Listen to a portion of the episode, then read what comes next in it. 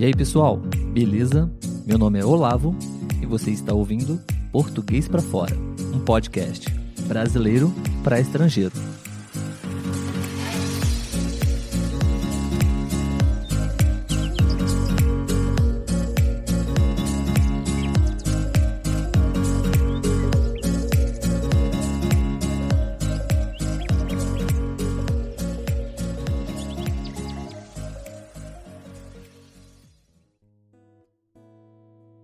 Olá, pessoal, tudo bem? Sejam bem-vindos a mais um episódio do podcast Português para Fora.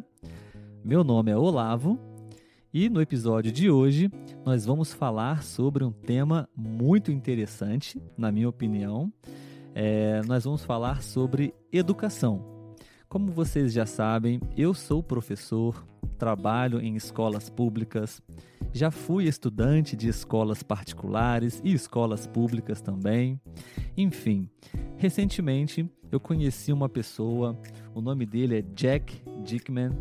Ele é diretor de pesquisas de Stanford, na Califórnia, e ele trabalha com formação de professores de matemática. Nós tivemos uma aula de conversação em português no iTalk e a nossa conversa foi incrível, sensacional.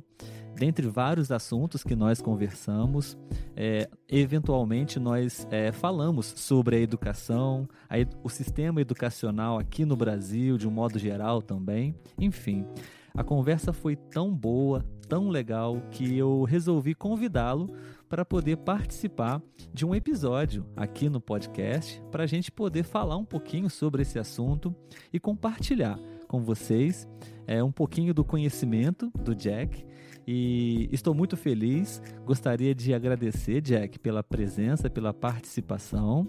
Seja muito bem-vindo ao nosso podcast. E agora eu vou passar a palavra para você. O microfone agora é seu. Fique à vontade para se apresentar para as pessoas, para os nossos ouvintes e fale o que você quiser. Se eu falei alguma coisa errada aqui, Jack, por favor, pode me corrigir, ok? Enfim, uh, seja bem-vindo, Jack. Obrigado. Bom, é um prazer estar aqui com você. É, eu agradeço a oportunidade de falar sobre esse tema muito importante. Eu quero dizer, primeiramente, que eu não sou falante nativo do português, eu estou ainda aprendendo. É, vou cometer muitos erros, mas eu vou falar sobre o papel dos erros, que é muito importante para aprender. Então, eu não tenho vergonha, eu não tenho medo de cometer erros, mas você vai ver, vai ouvir muitos deles. É, sim, Jack, verdade. É, muito obrigado por me lembrar. Eu esqueci de citar na introdução, na apresentação, que esse episódio faz parte do nosso quadro Aulas de Conversação, não? E não comentei que você é americano, né? Você não é brasileiro, a sua língua nativa não é o português. Então, é, realmente, a proposta do episódio, além de falarmos sobre educação, é, é também um, possíveis erros que talvez você cometa.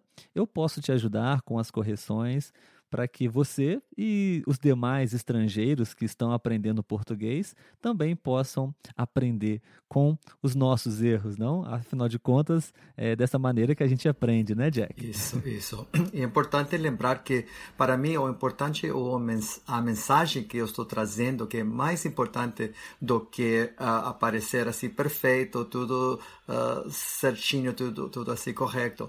Eu sei que o processo de atingir um nível de português mais alto, precisamos, um, precisamos faz, cometer erros e também saber que eh, ninguém vai julgar. Como se diz?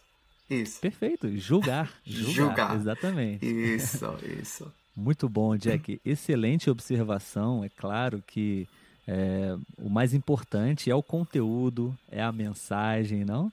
E a perfeição a gente sempre busca e procura alcançar ou se aproximar da perfeição, mas isso não é o mais importante, não? E sim transmitir a mensagem, né? Isso.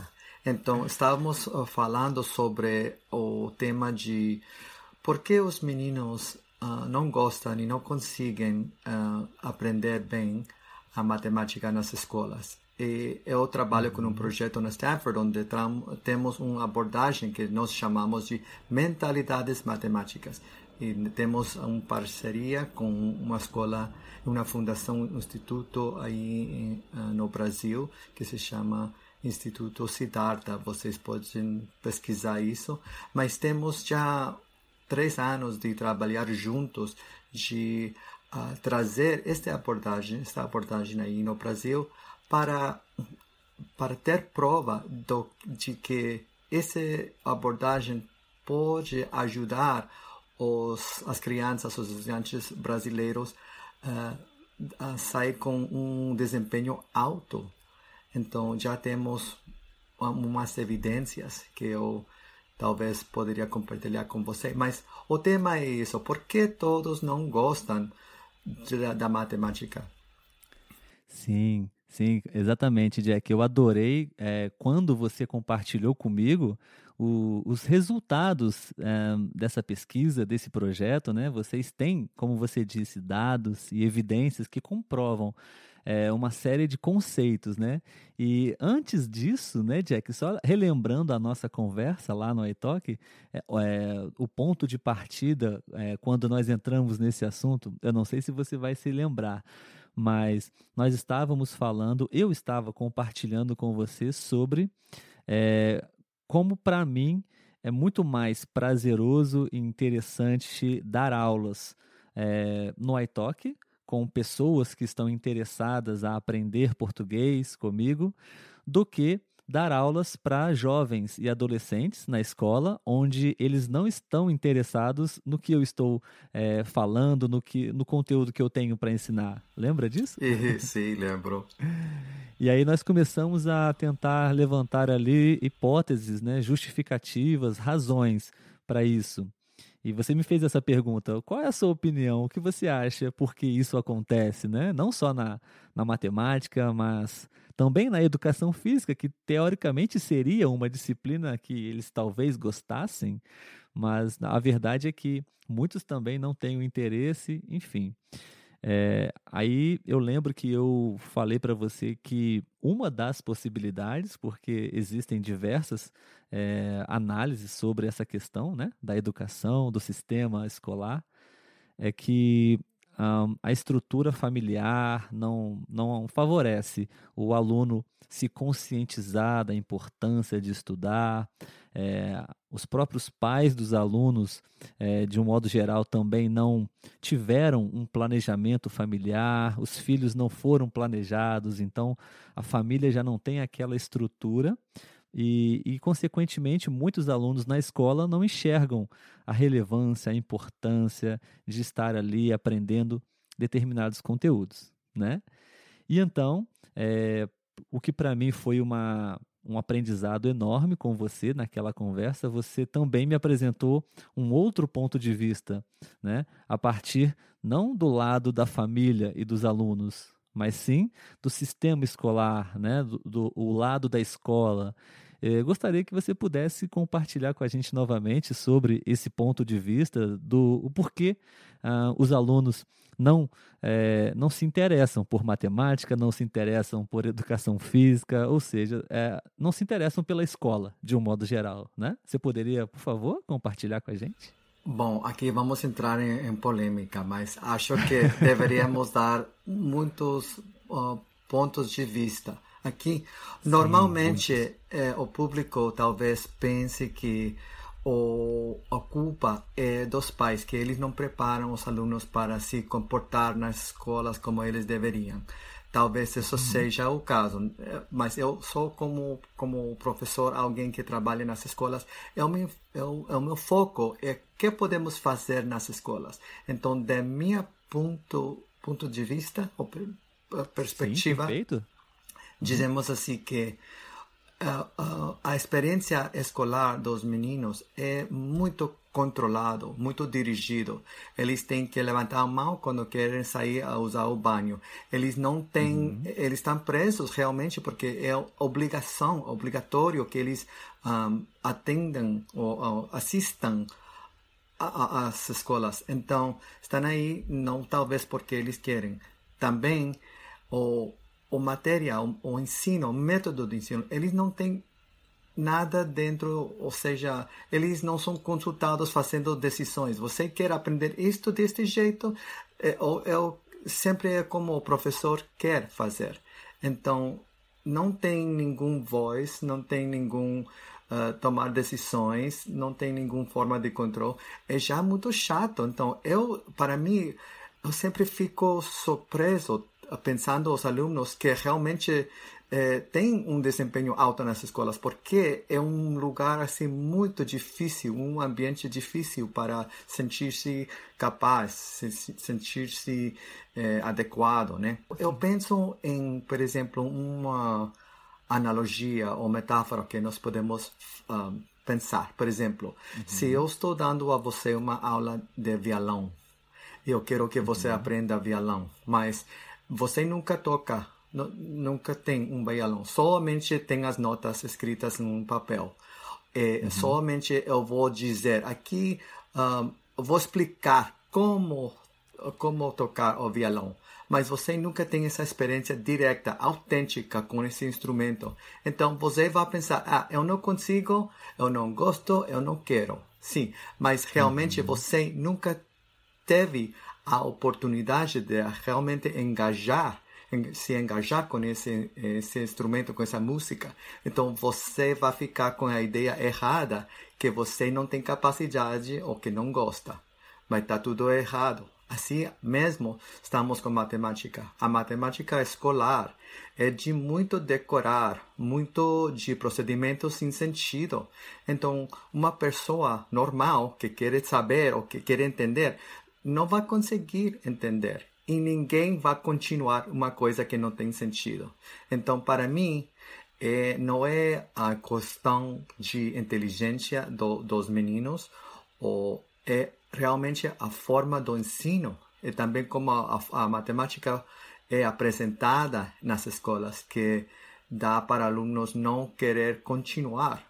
Então, o que nós estamos fazendo é mudando essa forma de ensino, esse, essa forma de engajamento com a disciplina própria, autêntica. E quando fazemos isso, vemos uma mudança muito grande, não somente no desempenho nas provas, mas também no engajamento.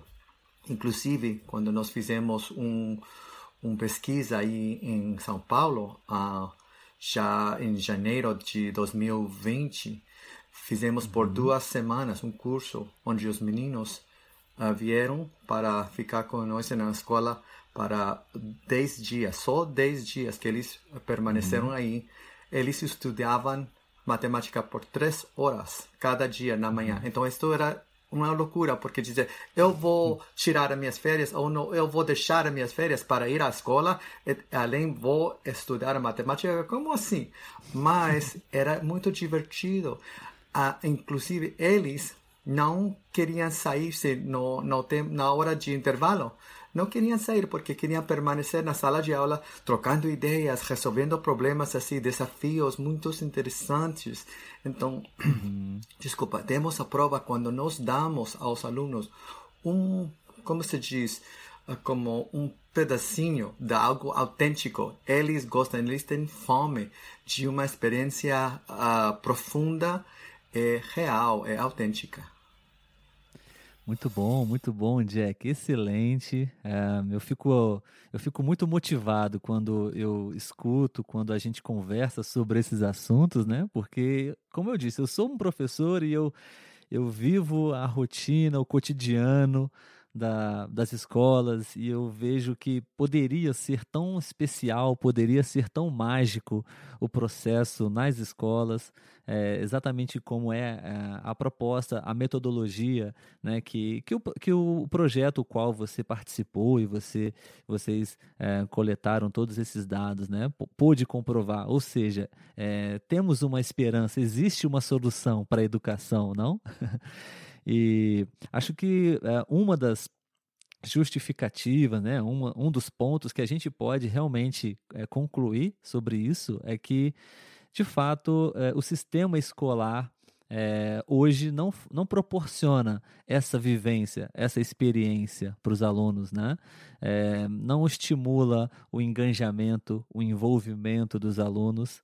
É, a metodologia, os métodos são completamente ultrapassados uh, de décadas, gerações passadas para alunos de outra geração, a geração do futuro, e as coisas não estão muito bem conectadas, né? Então, simplesmente o fato de você abordar a, a, matemática, no caso, de uma maneira diferente, completamente diferente, já proporcionam um impacto muito significativo é, para o aprendizado dos alunos e, com certeza, não somente para a matemática, isso também se transfere para as outras disciplinas e, e para a formação. Do, daquele jovem como um, uma pessoa, um cidadão que vai com certeza ter um, uma, uma consciência, né? uma formação muito mais crítica no futuro. Né? Muito legal. Excelente. Eu esqueci de dizer também que o professor também está aprendendo, não só o aluno. Então, ah, sim, o professor, sim. eu sei que os professores trabalham muito para ajudar os alunos, mas eles estão talvez reproduzindo o jeito do que eles aprenderam matemática. Então, é. eles também precisam de ajuda, precisam de a liberdade de, de fazer de outro jeito para ter outra conexão, uma conexão mais autêntica, autêntica com matemáticas. Eh, eles também precisam disso. Sim, sim, Jack. É, nós estamos é, levantando aqui alguns, algumas questões, né? algumas perspectivas. É, temos a, a questão do aluno, da família, a, a questão do sistema educacional é, e também temos a questão do professor, né, do profissional, que, que também faz parte do processo, né? E acho que eu vou levantar aqui mais uma questão polêmica para nós. É, é uma coisa que eu vejo muito, sabe, Jack? É uma diferença muito grande entre professores é, do sistema público e professores do sistema privado, particular, sabe? É, aqui no Brasil, pelo menos, eu não sei como é nos Estados Unidos, ou acho que deve ser é, semelhante. É, existe uma estabilidade para professores é, que trabalham para o sistema público, para o governo municipal ou governo estadual, por exemplo.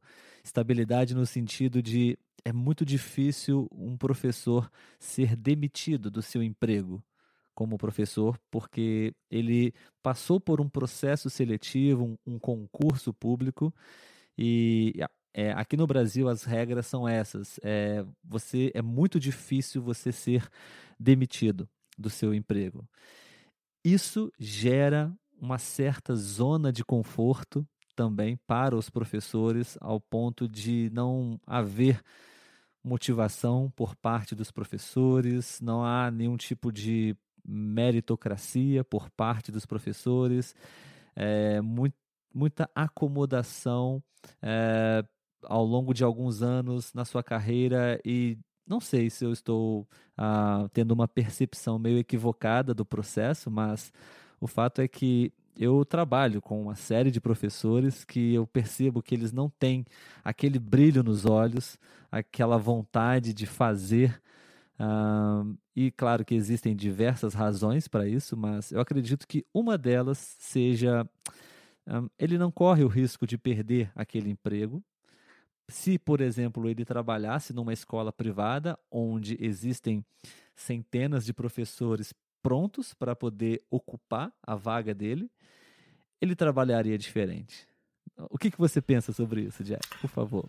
Ok, aqui ainda estamos falando, falando sobre algo assim de uma polêmica, mas sim, eu sim. quero dizer assim que em cada setor vamos ter esse problema, ou seja, médicos que trabalham por o governo, tudo isso. Sempre um pode dizer que uh, temos esse problema, mas eu não aceito isso como o maior a maior causa dos problemas. Porque uhum. eu sei que quando uma pessoa, seja médico, seja uh, professor, quando eles se sentem capazes de fazer um trabalho bom, ele se vai uhum. sentir se bem, melhor.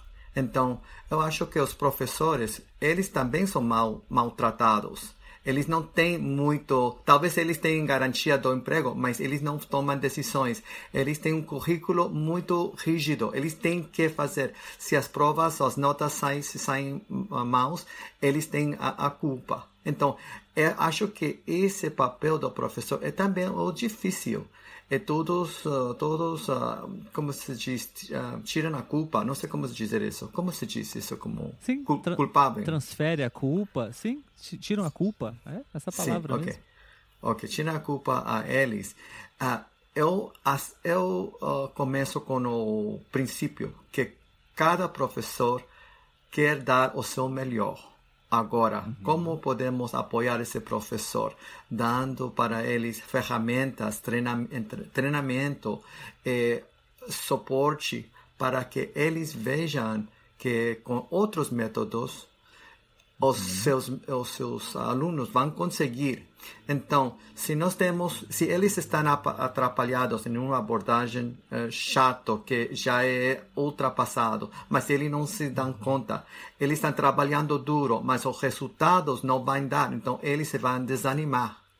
Então, os, os alunos ficam desanimados, os professores também. Então, temos um sistema aí que nunca vai melhorar. Agora, se nós trazemos também essa ideia que o professor também precisa de ajuda, precisa de ser se eh, sentir-se capaz de trabalhar com meninos de diferentes eh, características, por exemplo.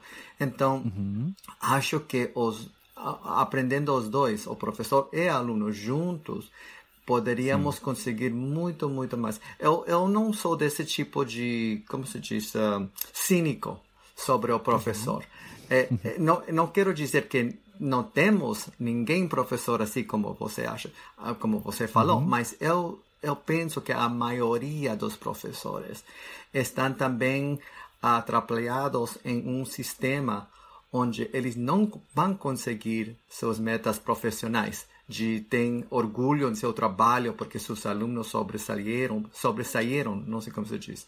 Ah, perfeito, perfeito. É, sobressaíram. Sim, então o que precisamos é não somente mudar o currículo, ou mudar a prática, ou mudar a formação do professor. Tem todo o sistema que temos que ver eh, as necessidades de cada um desses eh, papéis.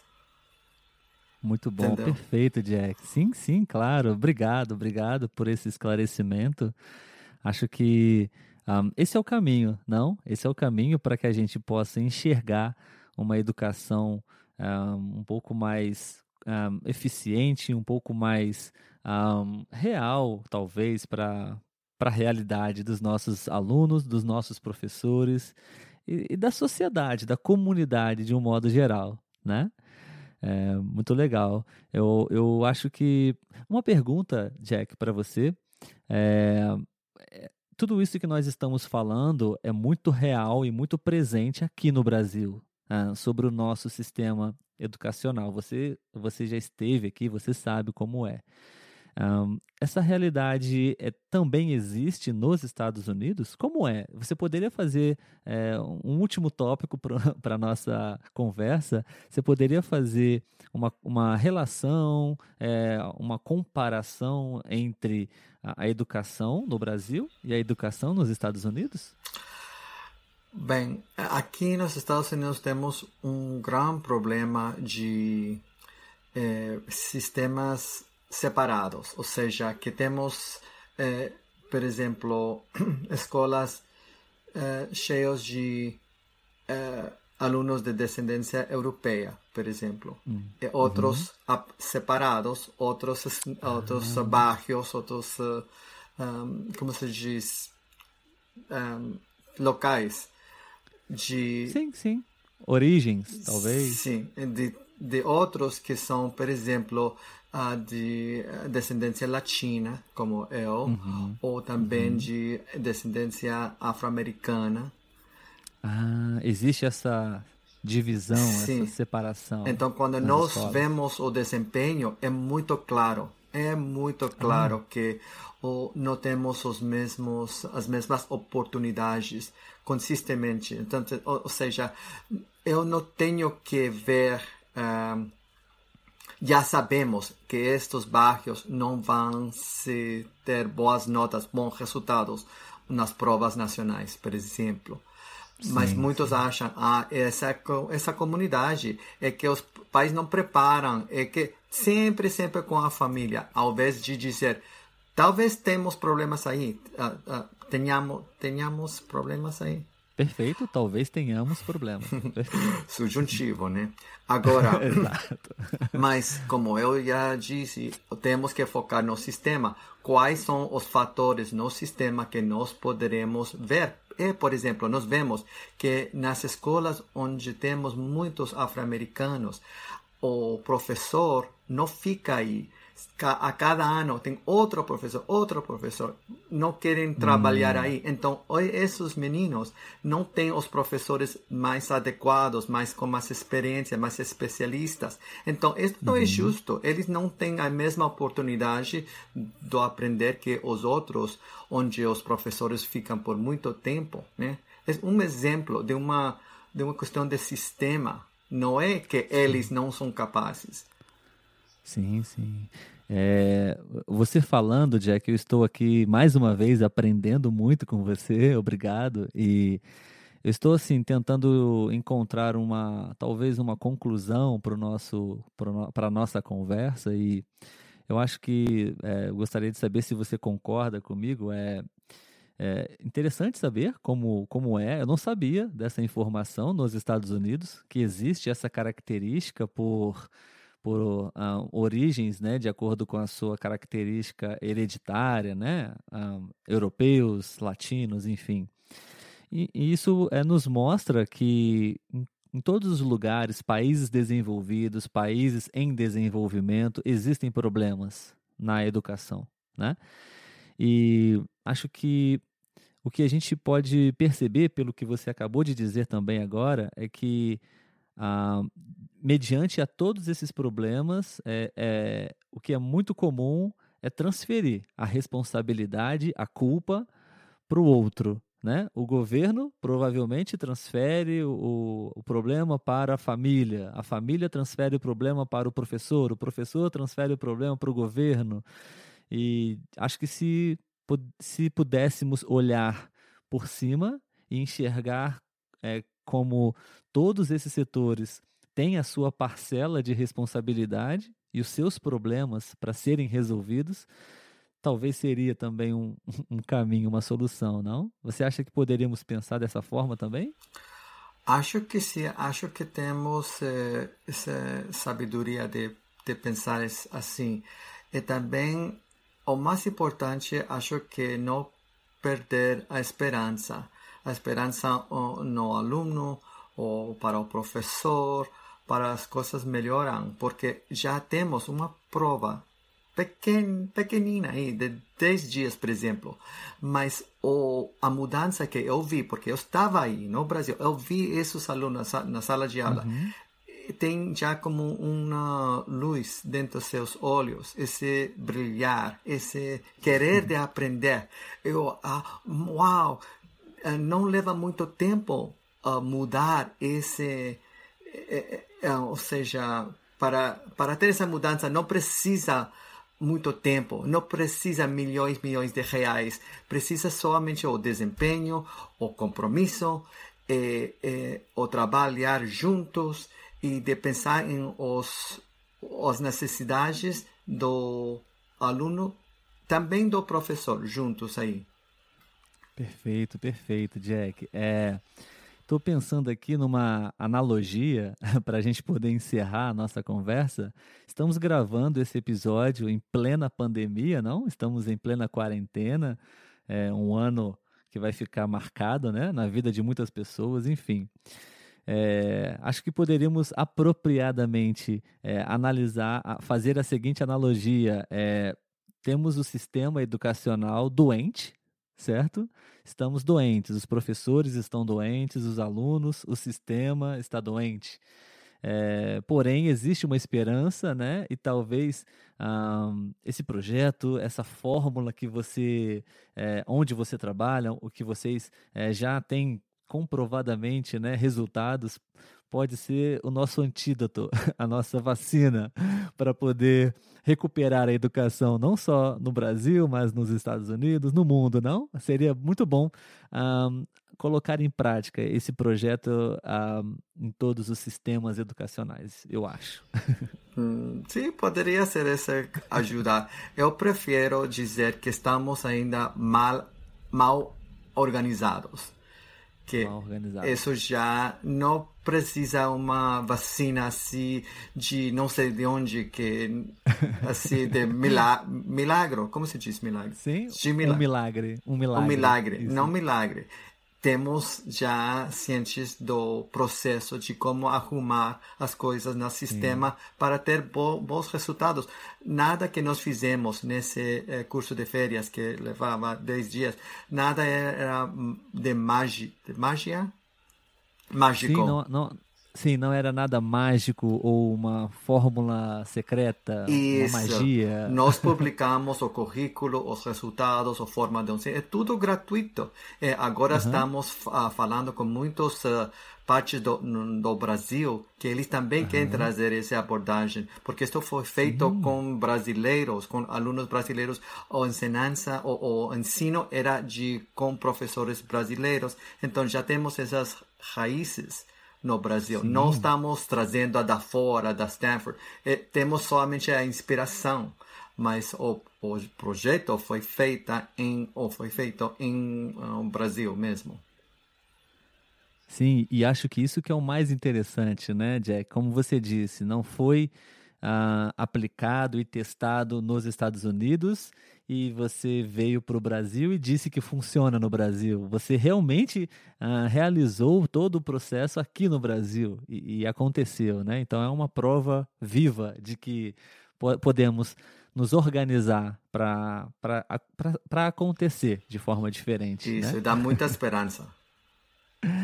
Muito bom, Jack. É, Jack, nós estamos é, encaminhando para o fim da nossa conversa. É, de antemão, eu gostaria de te agradecer muito pela sua participação, te parabenizar pelo seu português excelente. Eu sei que não foi uma tarefa fácil para você a participar de uma conversa em português, né? uma outra língua que não a sua nativa e é, sobre assuntos tão complexos como esse, não? Então, parabéns, parabéns pelo seu português, parabéns pelo projeto, pela, pela sua profissão, é, que sirva de inspiração, sim, para os sistemas educacionais, para que a gente possa realmente mudar e transformar a vida de, da, dos jovens, principalmente das crianças que estão vindo aí para as próximas gerações, né? Muito obrigado mesmo pela sua participação. Se você quiser acrescentar mais alguma coisa, você pode ficar à vontade agora, tá? É, a gente já vai quase terminar o nosso episódio. É, e se você quiser acrescentar mais alguma coisa, a gente finaliza, tá bom? Somente queria agradecer você pela oportunidade de compartilhar o projeto, essas ideias e uh, eu estou muito animado para ver os resultados do projeto em, em quanto mais tentamos e fazer mais coisas uh, em Brasil, no Brasil. Perfeito, sim, sim, vai, vai acontecer. Estamos torcendo para isso. Se você nos permitir, é, poderíamos deixar o seu contato, o seu e-mail, talvez algum professor está escutando esse episódio agora no podcast e talvez tenha o interesse em conversar com você um pouco, não sei. Geralmente eu proponho para os convidados do podcast para deixar o contato, caso alguém tenha interesse em conversar, em tirar alguma dúvida com você, é, para que você possa atender, ok? Tá, perfeito. Muito bom. Então, pessoal, estamos encerrando esse episódio. Eu gostaria de agradecer a todos vocês que escutaram esse episódio até aqui. Mais uma vez, obrigado, Jack, pela participação. É, como sempre, no final dos episódios, eu peço para que vocês possam acompanhar um, os nossos episódios nas plataformas de podcast, as nossas redes sociais também, Instagram, Facebook. E também estamos no YouTube agora com alguns vídeos e gostaria de convidá-los para poder acompanhar todo o trabalho do podcast Português para Fora, que tem esse objetivo de não somente um, ajudar com os conteúdos de gramática do português, mas sim conversar e falar sobre diversos assuntos importantes, interessantes, que vão agregar na nossa vida. Enfim, pessoal, a gente vai ficar por aqui. Jack, muito obrigado, muita sorte para você no projeto e tenho certeza que vocês vão colher muitos frutos positivos de todo esse trabalho que vocês estão fazendo, ok? Perfeito, muito obrigado. Obrigado. tchau, tchau, até mais. Tchau.